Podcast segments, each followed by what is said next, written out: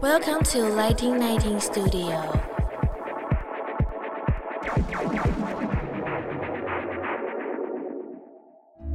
美好的童年受用一生，悲伤的童年要用一生来疗愈。每位大人都曾经是小孩，让住在内心的小孩勇敢的说出真心话。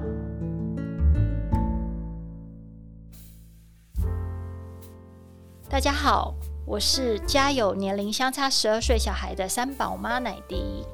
今天很高兴又来跟大家分享我们小孩真心话征集的故事。这个小故事呢，这不小，只是这个小朋友年纪很小，他是十岁的小 C 哦。那他也投稿来发表一下他现在还正是小孩的真心话。呃，内容大概是这样，就是他很希望他的爸爸能够情绪稳定一点，因为他总觉得呢，他的爸爸对外人都很好，但是如果同样的事情是发生在他自己身上的时候，爸爸就会对他很凶，然后也不愿意听他的解释，让他觉得很受伤。那小西应该是一个很有 emotion 的人哦。然后他觉得很受伤，对他这方面这样子讲了。他说，当他还是小孩子的时候，虽然他现在还是小孩子，他说他是小孩子，应该是四五岁或者是三四岁的时候，印象中他爸爸对他是非常好，然后用讲话的时候，连讲话都是轻声细语，然后也常常带他出去玩，陪伴他。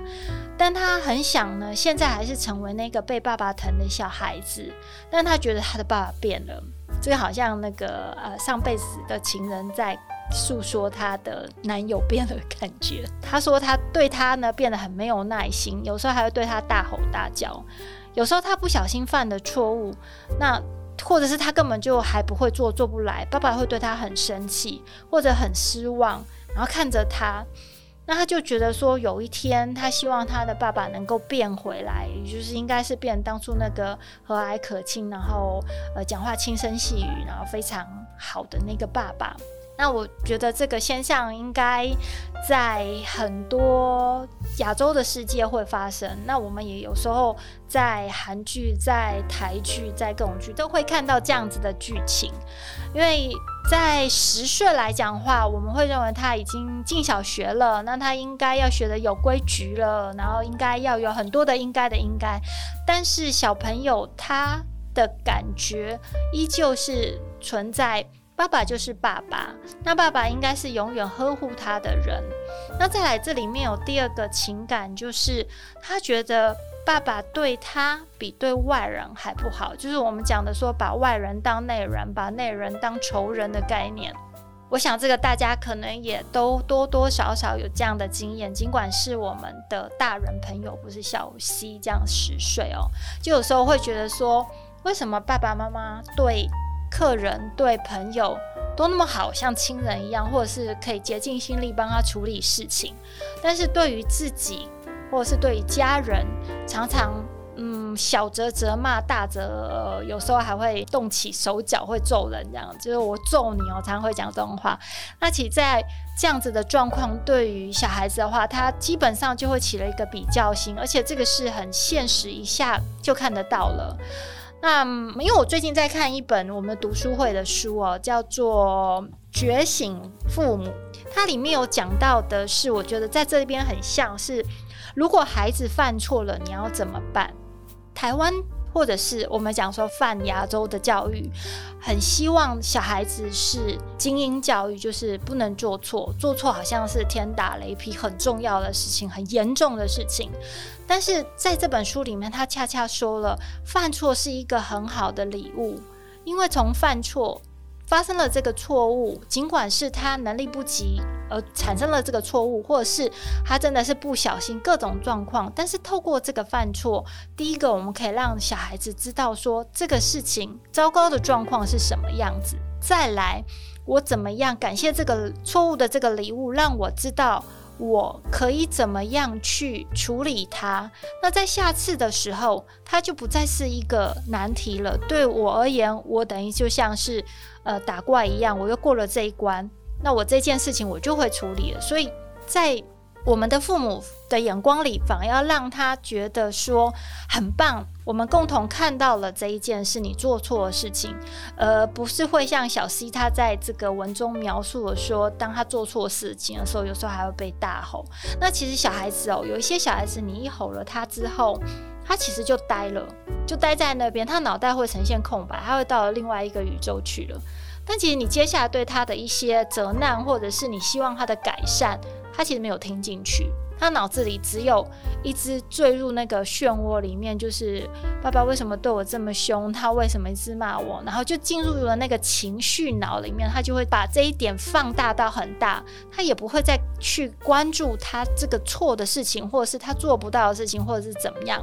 等到他再走出来的时候，当然带着情绪以外，他可能还会带有对父母的一种畏惧跟。失望，那紧接着可能会产生的现象会变成说，呃，跟父母之间产生了一个隔阂，或者是我们像我们常常在讲说，诶，为什么他到了青春期之后，他就什么都不跟我们讲，回来就是把门关上就进去他的房间里面，然后呃跟他讲了半天，他只回答了嗯啊是不是这么简单的话，其实是有原因的。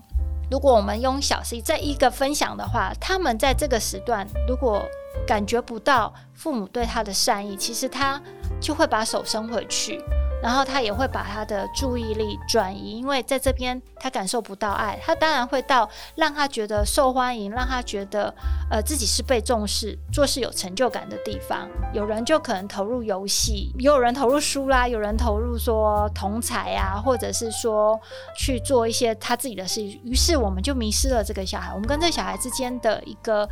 沟通点也就变少了，然后跟他的距离也就拉远了。再来呢，我觉得这里面作为父母的我们，我会想要再分享的另外一点是，在我们当父母之前，我们呢先做一个创伤的终结者。这也是在这个《觉醒父母》的这本书里面有谈到的哦。就是通常我们在做父母之前，我们已经是某某人的小孩，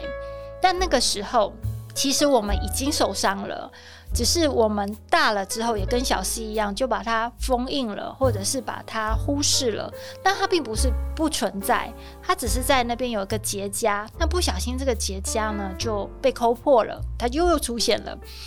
我们要怎么样去让自己这个创伤能够先疗愈了呢？那其实我们还是一样要回归说去面对当初是什么原因啊？因为有另外一本书，我觉得挺好，可以建议大家去看，叫做《过度努力》。它里面有八个主人翁，他们有的呢是表现很好的高管，但是他始终觉得他做的不够好。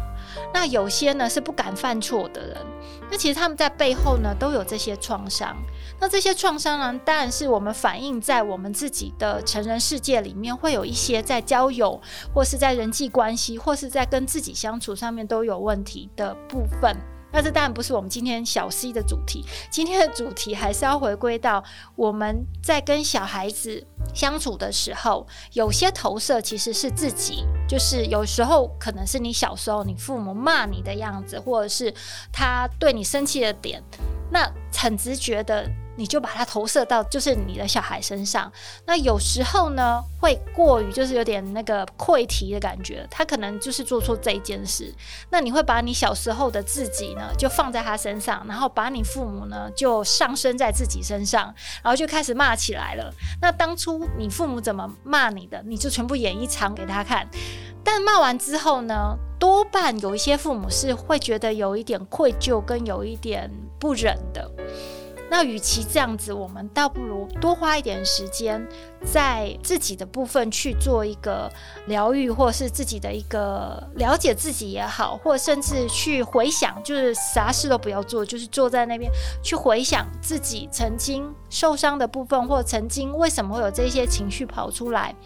那多一点这些觉醒，那而且时时要带着这些觉醒。当你遇到跟小朋友，或者是像我们这里的主人翁小西跟他父亲的关系的时候，自然我们就不会再去复制当初我们都觉得难过的那个父母，或者是当初造成我们伤害的那一段事件再重新出现。那我觉得这里可能小西他是很勇敢的小朋友，他把这件事情写出来跟大家分享。那我很希望说。呃小西的父母也刚好有听到，能够跟小西用另外一种不同的态度去相处，那我相信你们一定会有更和谐的亲子关系。那我们今天的分享就到这里了，那很希望呢，我们小孩真心话能够陪伴你，谢谢。